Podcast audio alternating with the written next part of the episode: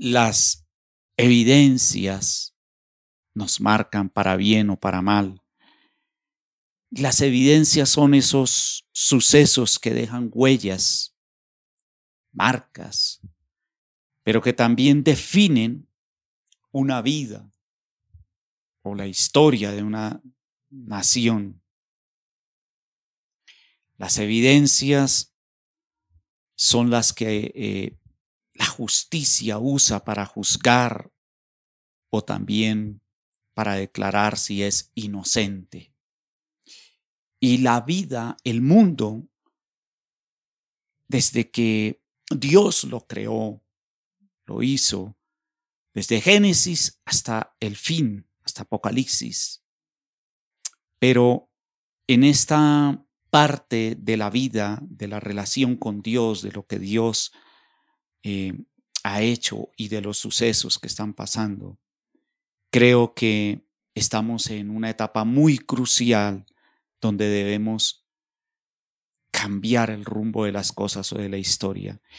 Y la Biblia habla de eso, de la evidencia de Dios en el hombre, pero también cómo el hombre ha dejado mm, evidencias nefastas.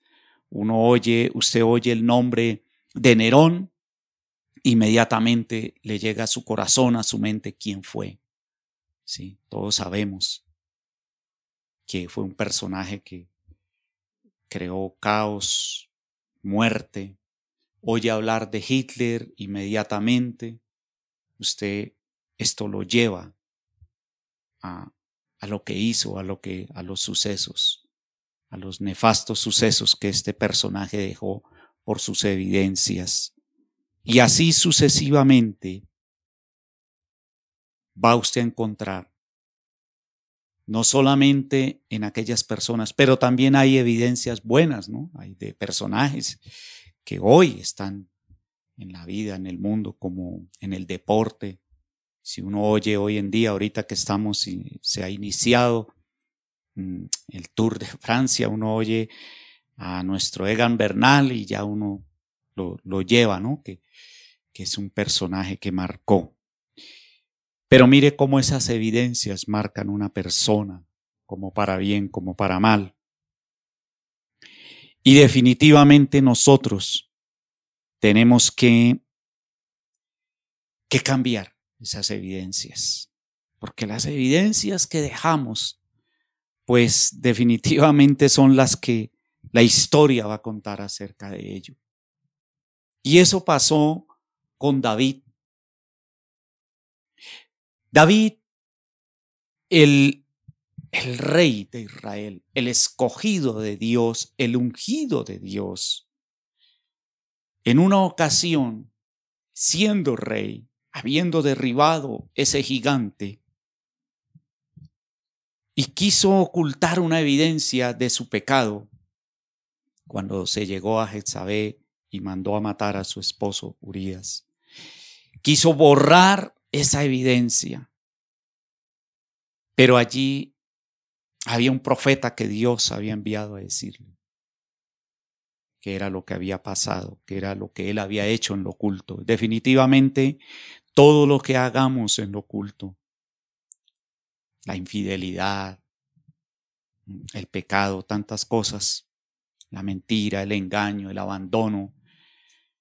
Aunque usted y yo querramos ocultarlo, definitivamente van a florecer lo que el hombre siembra, eso recoge y van a salir a flote.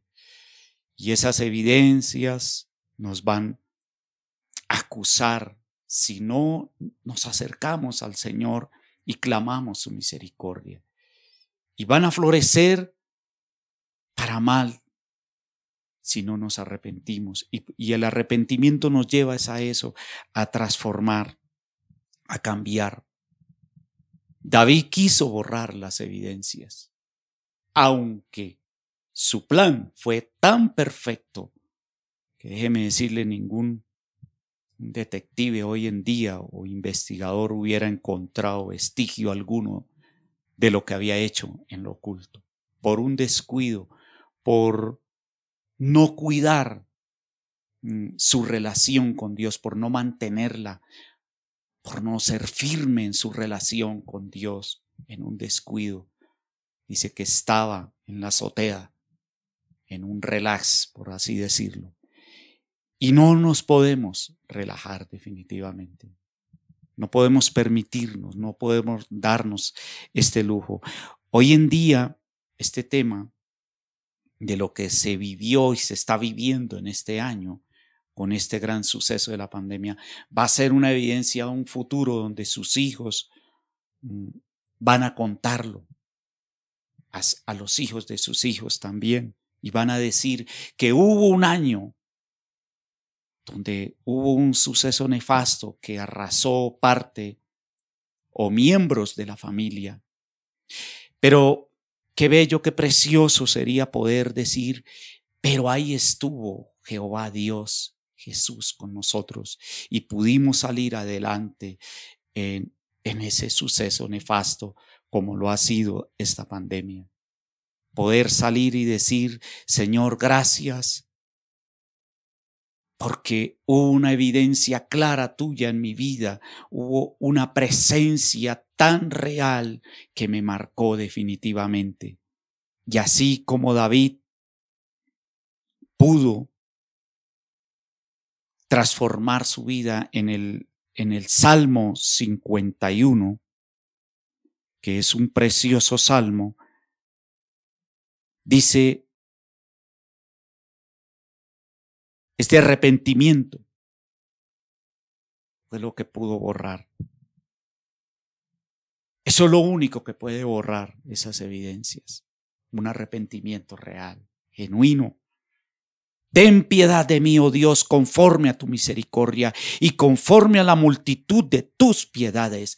Borra mis rebeliones. Necesitamos, es eso, un clamor genuino y un arrepentimiento y poderle decir, Señor, borra, borra esas rebeliones de mi vida, de mi pasado, esos sucesos que dejé atrás, que acechan y persiguen mi vida y que hoy veo las consecuencias. Algo que David describe en el verso 3 es, porque yo reconozco mis rebeliones y mi pecado está siempre delante de mí reconoce usted mismo. Nosotros debemos reconocer nuestras propias rebeliones y nuestras debilidades. Saber que siempre están delante de nosotros para llevarnos a unas malas evidencias y para mantenernos alejados del propósito de Dios, de su gracia y de sus misericordias. Reconocer, como dice David, contra ti contra ti solo he pecado. Contra ti solo he pecado. He hecho lo malo. He aquí en maldad he sido formado y en pecado me concibió mi madre. David, el rey, el ungido de Dios. El linaje escogido de Dios para el Salvador del mundo. David, Jesús viene de ese. Tuvo que reconocer sus debilidades. Tuvo que transformar y reconocer de que no solamente él venía con sus rebeliones, sino que era producto de una generación inicua, impía. He aquí tú amas la verdad en lo íntimo y en lo secreto me has hecho comprender Purifícame con hisopo. ¿A dónde es? Es en lo secreto que Dios nos hace comprender la sabiduría de Dios que representa el temor. Es allí, en lo íntimo, en lo secreto, Él nos hará comprender. Él hará que entendamos por qué debemos mantener una buena relación con su Hijo, con Jesús. Purifícame con hisopo y seré limpio, lávame y seré más blanco. Ese, es lo que tenemos que desear. Limpiarnos, lavarnos con la sangre del Cordero. Ahí está. Todavía la sangre habla mejor que la de Abel. Esa sangre, la que transforma. Hazme oír gozo y alegría y se recrearán los huesos que has abatido. Parece que David, sus huesos empezaron a recibir ciertas dolencias o enfermedades. Crea en mí, oh Dios, un corazón limpio y renueva un espíritu recto dentro de mí. Si de verdad queremos cambiar el entorno de nuestras vidas, necesitamos esto, que Dios cambie nuestro corazón, que renueva un espíritu recto dentro de nosotros. Esto solamente va a hacer que mantengamos una buena y genuina relación con Dios. No me eches delante de ti, no quites de mí tu Santo Espíritu. Cuando David pecó, sintió que el Espíritu de Dios ya no es que no estuviera en él, contristado. Porque el Espíritu Santo nunca se irá de su lado ni de su vida. Aunque estés allí en el pecado, estés lejos de Dios. Se contrista. Él se dio cuenta de lo que había perdido al ir a pecar, al ir a cometer aquel, aquel acto. Sintió vacío en el alma. Y ahí aprendió a decir que no hay cosa más, un tesoro mejor que, que la presencia de Dios. No pidió sino eso, dijo, Señor, vuélvame el gozo de tu salvación. Necesitamos es eso el gozo de la salvación, saber que si usted y yo mantenemos mm, esa buena relación, comunión con el Señor a través del Espíritu Santo, podemos todos los días, aunque las circunstancias o, lo que nos está rodeando, merodeando, haber gozo. Porque tengo la salvación asegurada y es lo más importante a través de Jesucristo. Líbrame de homicidios, Dios, de mi salvación. Abre mis labios y publicará mi boca tu alabanza. Porque no quieres sacrificio que yo lo daría. Estoy saltando versos. Los sacrificios de Dios son el espíritu quebrantado, no son las obras. No es porque usted le dé eh, una ofrenda o lo que llaman muchos limosna a los pobres. Esto me hace ver bien delante de Dios o estoy agradando a Dios. Mas las obras hay que hacerlas, debemos hacerlas. No es eso. El sacrificio que Dios quizás quiere ver en nosotros es abandonarnos en su presencia, arrojarnos nuestras debilidades, nuestras luchas. Y el quebrantamiento. Y así vendrá la benevolencia de Él a edificarnos. Dice entonces te agradarán los sacrificios de justicia. El holocausto ofrenda del todo quemada, entonces ofrecerán becerros sobre el altar. Mire cómo David en su salmo, en este Salmo 51, definitivamente pudo cambiar el rumbo de su historia. Y cuando esto sucede, y cuando empiecen estos, estos estos sucesos en su vida a través de la relación con Dios, usted va a empezar, usted y yo vamos a, empezar a generar evidencias buenas que hablen que su biografía de manera histórica hable quién fue para su casa, para su nación quizás, para sus hijos, para sus nietos. Pablo representa el hombre religioso que creyó que estaba haciendo lo correcto. Hablaba de Dios sobre un sobre el lomo de un caballo, persiguiendo a los cristianos conocedor de Dios. Pero Dios tuvo que bajarlo de ese caballo y decirle, no, Señor, no es así. Si tú quieres y crees estar sirviéndome, no es de esa forma. Necesitas un encuentro con Jesús. Y todos conocemos cómo Pablo tuvo un encuentro con Jesús y con el poder del Espíritu Santo. Entonces esto cambió la vida o los sucesos de Pablo para bien y para con un propósito real de parte de Dios y no como él creía o pretendía hacerlo. Muchos creemos o pretendemos que estamos haciendo las cosas bien, que estamos haciendo lo correcto delante de Dios. Pero lo hacemos en el ego, en el orgullo o quizás por conveniencia propia y no por una relación íntima, personal con Dios. Quizás en apariencia Déjeme decirle como acabamos de leer en el Salmo 51, de la historia de David, perdón, cuando en lo oculto quiso tapar todo aquello. Siendo rey se le hizo fácil.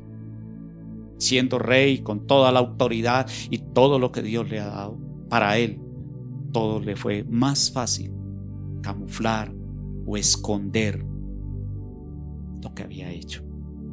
Definitivamente no podemos escapar del juicio de Dios ni de su justicia. Para los que hoy hemos sobrevivido y estamos todavía en pie en medio de todas estas dificultades que han cambiado y han transformado el mundo entero,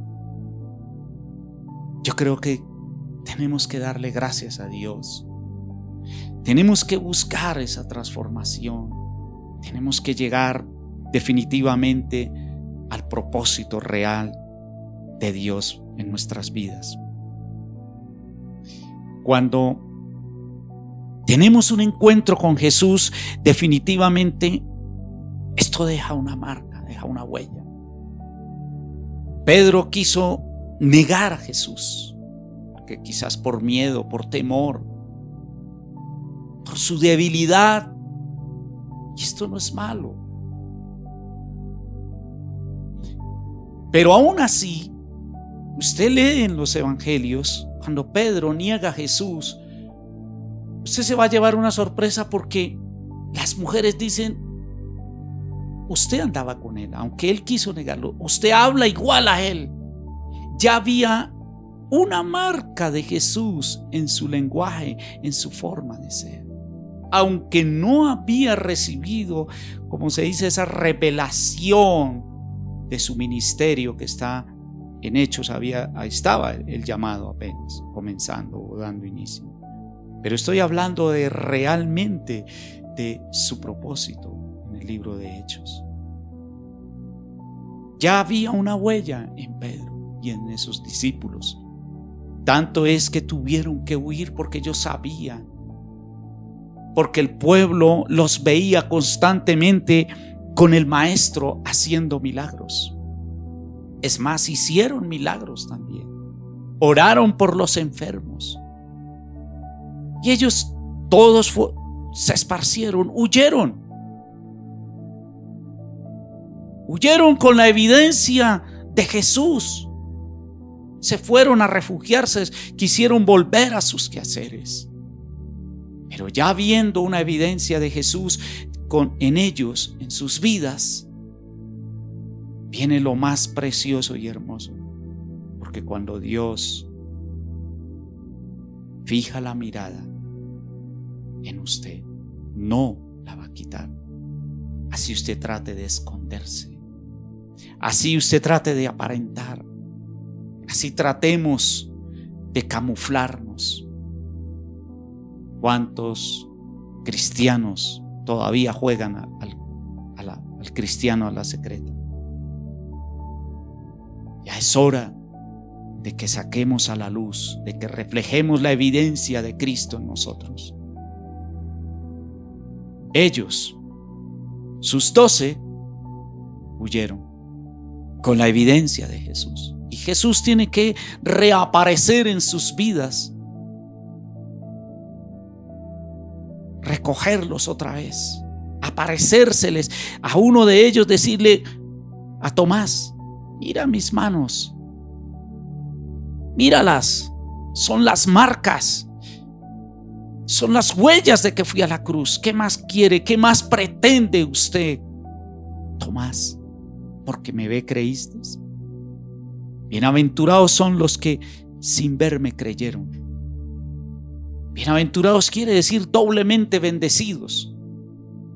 Quizás usted no ha visto a Jesús físicamente, no ha tenido esa experiencia sobrenatural en este tiempo, en este momento. Quizás la va a tener, no sé. Pero bueno, pero tenemos que tener la fe porque hay una evidencia de que Jesús es el Hijo de Dios. Lo dice su palabra, lo dice históricamente la Biblia. Ni aun los grandes estudiosos científicos han podido derribar la deidad del Hijo de Dios. Su tumba está vacía, no han podido comprobar, ni lo podrán hacer. No podrán anular esta gran evidencia de que Jesús, el Hijo de Dios, vino al mundo, habitó con nosotros y fue crucificado y fue muerto, pero resucitó al tercer día. Que usted y yo tuviéramos salvación y más que salvación, vida eterna. Esa es la mayor evidencia del mundo, de la humanidad para los escépticos, para los ateos, para cualquiera. La Biblia es el libro que más se lee en el mundo. ¿No cree usted que todas estas evidencias y aún muchas más que en este momento no las tengo presentes, quizás usted las tiene? ¿Qué más necesitamos para acercarnos a Dios? La mayor evidencia es Jesús. Es la bondad del Padre, es el amor de ese Creador, para que usted y yo podamos cambiar el rumbo de nuestras propias vidas y pueda generar un verdadero cambio en estas generaciones. La tumba está vacía. Doy gracias al Señor porque hasta el día de hoy ha mantenido a muchos en vida. Muchos han sobrevivido esta nefasta pandemia. Pero no se le olvide quién fue el que lo sacó de allí, por favor. No se le olvide de a dónde Dios lo ha recogido. Ay de mí, lo digo de manera personal, individual, si se me olvidara de a dónde Dios me sacó. Ay de mí con todos los sucesos que Él ha hecho. Aún en momentos de debilidades, en, pruebas o circunstancias que a veces tenemos que pasar. Esto me conforta, me llena y me fortalece saber que Dios, Jesús me sacó del lodo, del pozo, lodo cenagoso, de la desesperación, de la angustia, de la depresión, en la pobreza, tanto material como espiritual. Llenó los vacíos, trajo esperanza, trajo vida a mi casa, a mi hogar, a los míos. Y eso es lo que más hoy yo de verdad se lo digo de todo corazón. Deseamos que usted llegue a la palabra, llegue a Jesús y que Jesús ponga una evidencia en su frente, una marca, definitivamente. Mire cómo termina el salmo, eh, perdón, mira cómo David escribió uno de sus mejores salmos, el Salmo 23. Todos los salmos son preciosos, pero escogí el Salmo 23 porque sé que muchos apelan a ese salmo para llegar a Dios apelan a esa evidencia. Porque la palabra es una evidencia de Dios. Y yo tengo que apelar a la palabra. Así como los jueces o abogados apelan a hechos o, a huellas que dejan los, asesinos para juzgarlos, condenarlos o muchas veces también para defender los abogados. Apelan a eso. Y la palabra es eso, es la evidencia, Yo tengo que apelar a la palabra. Ir a la palabra y Señor, tengo que apelar a eso. Porque son decretos de vida, pero también hay decretos de muerte si desobedecemos. Acontecerá que si obedecieres estas bendiciones, y acuérdate de no olvidarse de Jehová tu Dios. Pero también dice, no te olvides, porque si desobedecieres, esto vendrá. Ahí está, Deuteronomio 8 y 9. Consecuencias de la obediencia y consecuencias de la desobediencia. El Salmo 23, pienso yo que describe a un David totalmente arrojado a los pies de Dios. Jehová es mi pastor, nada me faltará. ¿Por qué lo describe? ¿Por qué David describe de manera tan segura, tan concisa de que nada le faltará? Porque creo yo que David entró no solamente en una dependencia, sino que fue una entrega total de sus sentimientos, emociones, totalmente. Y llegó a tener una relación tan íntima, tan personal con Dios, que dijo, a mí nunca me va a faltar nada, porque yo sé quién es el que me sostiene, yo sé quién es el que me mantiene. Ni ángeles, ni potestades, ni lo alto ni lo ancho, nada me podrá separar del amor de Dios que es en Cristo Jesús. En lugares de paz, de delicados pastos, me hará descansar y junto a aguas de reposo me pastoreará.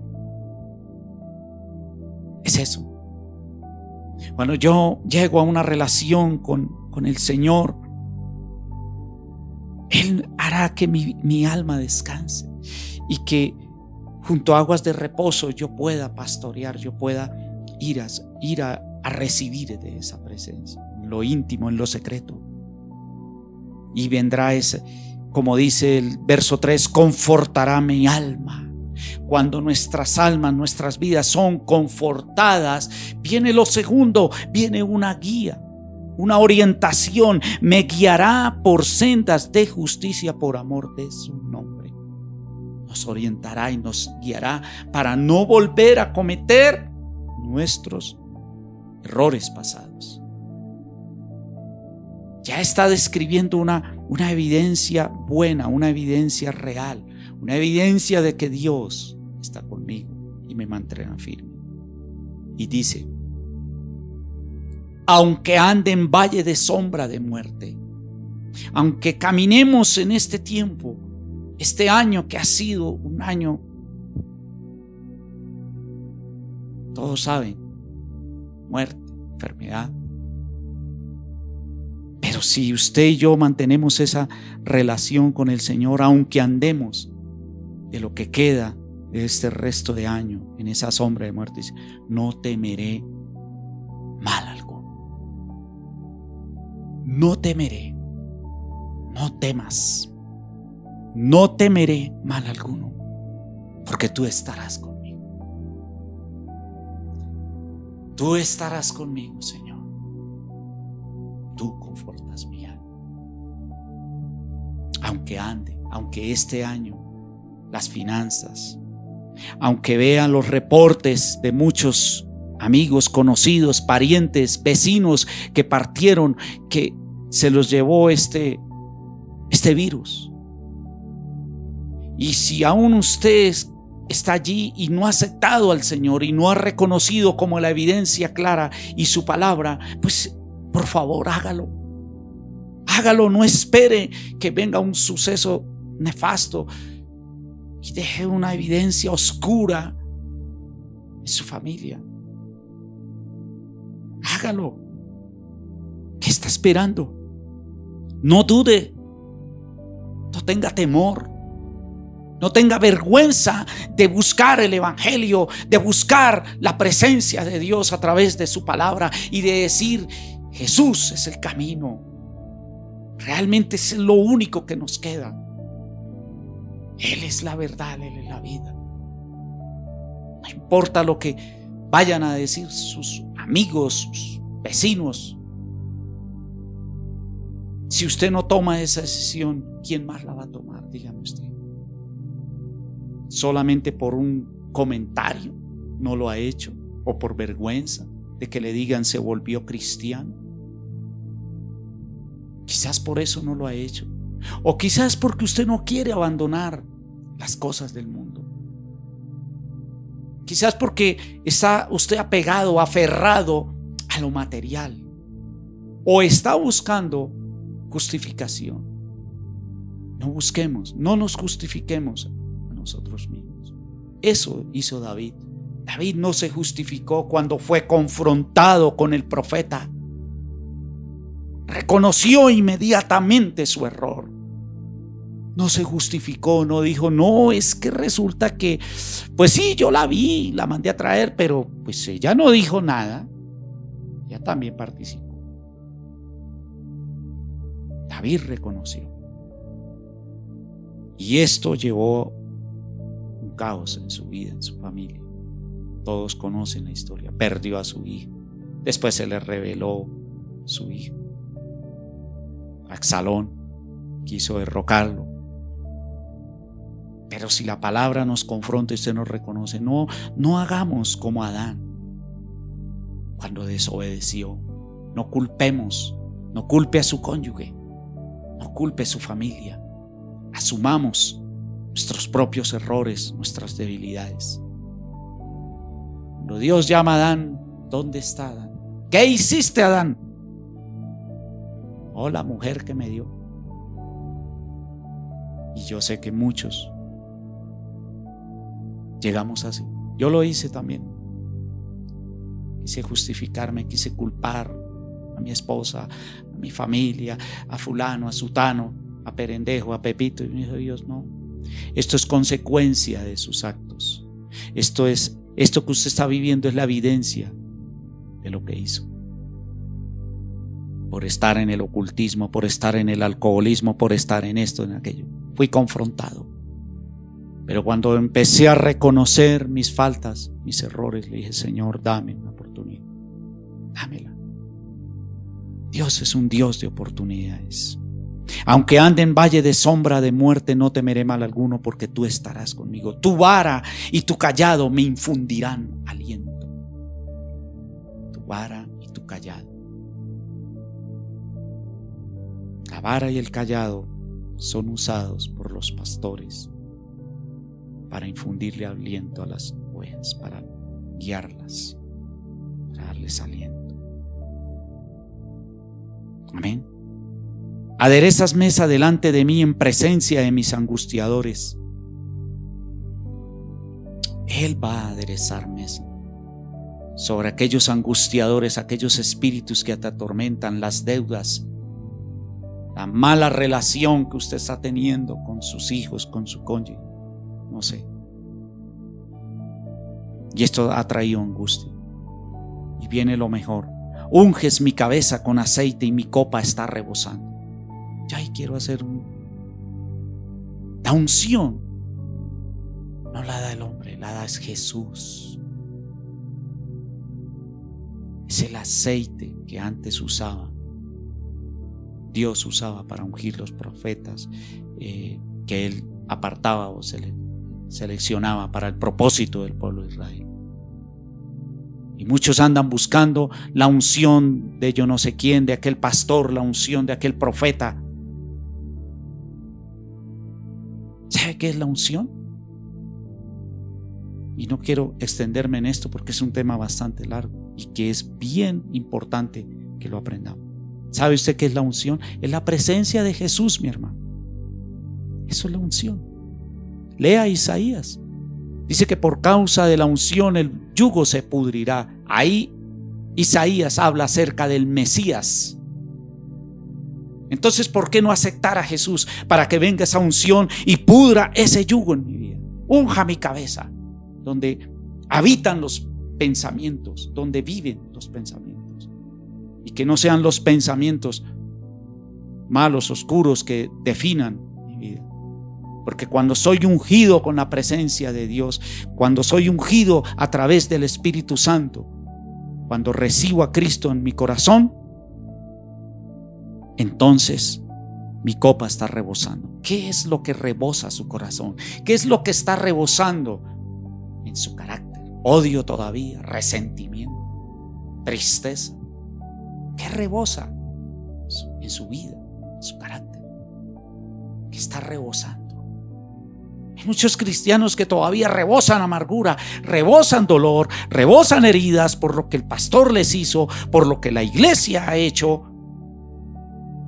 a mí la unción me la da Jesús. El hombre no unge. El que unge es Jesús. Escúchelo bien, es Jesús.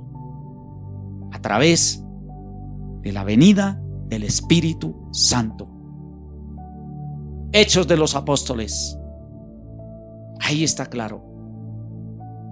Los doce fueron ungidos con la relación que tuvieron con Jesús, pero fueron empoderados con el Espíritu Santo, recibieron el poder del Espíritu Santo y asimismo fueron guiados. Ahí usted va a ver un Pedro que predicó y se convirtieron tres mil. ¿Cuántas veces negó Pedro a Jesús? Tres veces. ¿Cuántos se convirtieron? Tres mil. Por cada vez que negó eh, Pedro a Jesús, se convirtieron mil. Qué tremendo esto. Cómo Dios sana, cómo Dios restaura, cómo Dios libera. Esto es impresionante, es maravilloso. Necesitamos que las vidas rebosen cosas buenas, palabras que edifiquen, palabras que, que no hieran, no hiera más a sus hijos, a su cónyuge. Necesitamos rebosar esperanza, que usted evidencie que está Jesús en su corazón. Ciertamente el bien y la misericordia me seguirán de vez en cuando, todos los días Todos los días. Ciertamente, o sea, ciertamente, o sea, estoy convencido, estoy seguro que todos los días el bien y la misericordia me siguen me siguen. Deuteronomio 28, 28 lo dice, dice, si oyeres atentamente la voz de Jehová tu Dios, estas bendiciones te alcanzarán. No ande buscando la la bendición te tiene que alcanzar, mi amado. El bien y la misericordia te seguirán por causa de la presencia, de la evidencia de Cristo en su vida. Es eso. Usted va a ver y va a ver eh, lo que sucedió alrededor, quizás su vecino, y dice, Señor, a mí no me tocó. Gracias Señor, porque el bien y la misericordia me siguen donde quiera que yo vaya, Señor. Gracias Jesús. Ciertamente el bien y la misericordia están conmigo, porque quizás padeció, murió aquel amigo, aquel pariente. Oiga, escúcheme, ¿No cree que ya el bien y la misericordia lo han visitado en este tiempo? Piénselo. Muchos allegados, muchos conocidos míos partieron hace muy poco. Personas que vi físicamente ocho días atrás y a los ocho días ya. Este tema del virus. Hace poco un amigo con su, partió él, anteriormente un hermano, después él después la esposa y los hijos fin. Entonces yo tengo que mirar y decir, Señor, ciertamente el bien y la misericordia están conmigo todos los días. Todos los días de mi vida, no de vez en cuando, mi hermano. Porque a Dios no podemos buscarlo de vez en cuando, ni es un Dios bombero para que me apague el fuego de manera momentánea todos los días, hasta el fin de sus días, hasta el fin, hasta el fin. Esa es la evidencia que necesitamos. Y así termina este salmo. Y en la casa de Jehová moraré por largos días.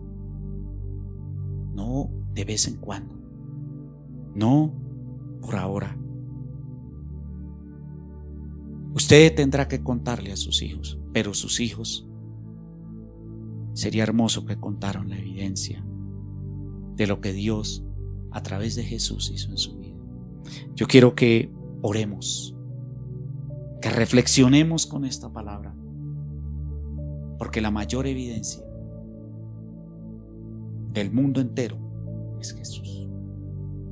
No hay otro. El poder del Espíritu Santo. Esa es la unción. Yo estoy convencido, estoy seguro.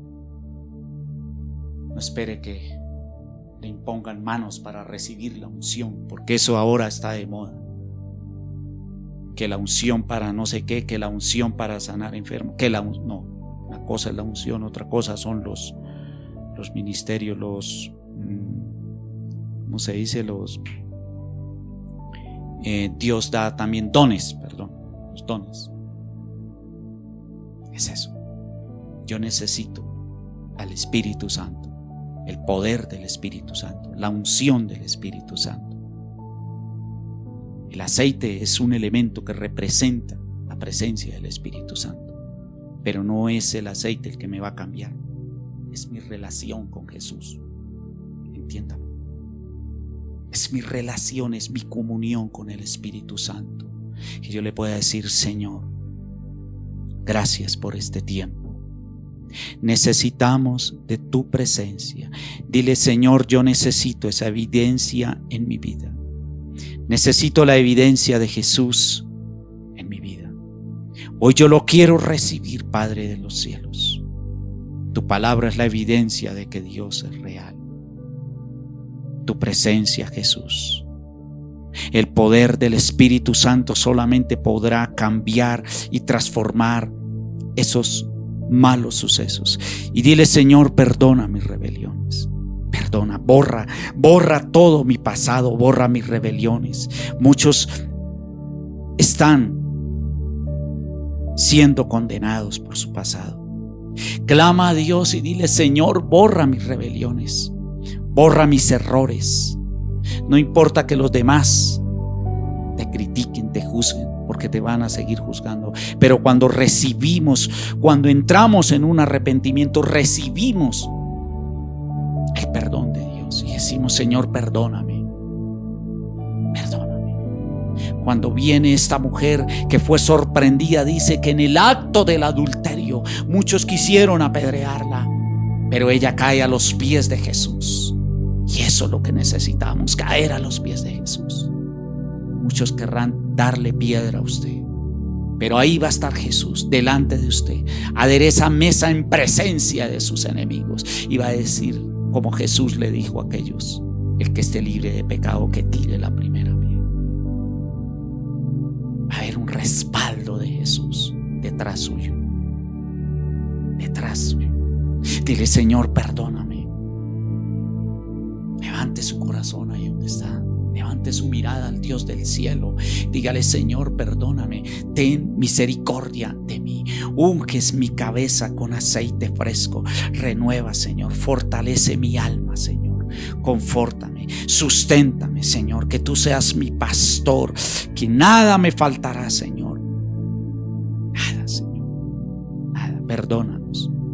Padre de los cielos, oramos. Visítanos, Espíritu Santo que haya una evidencia de tu presencia en mi casa, en mi vida, en mis hijos, en mi hogar, Señor. Necesito, Señor, la evidencia de que Jesús está en mí, a través de su sangre, a través de la visita del Espíritu Santo, Señor.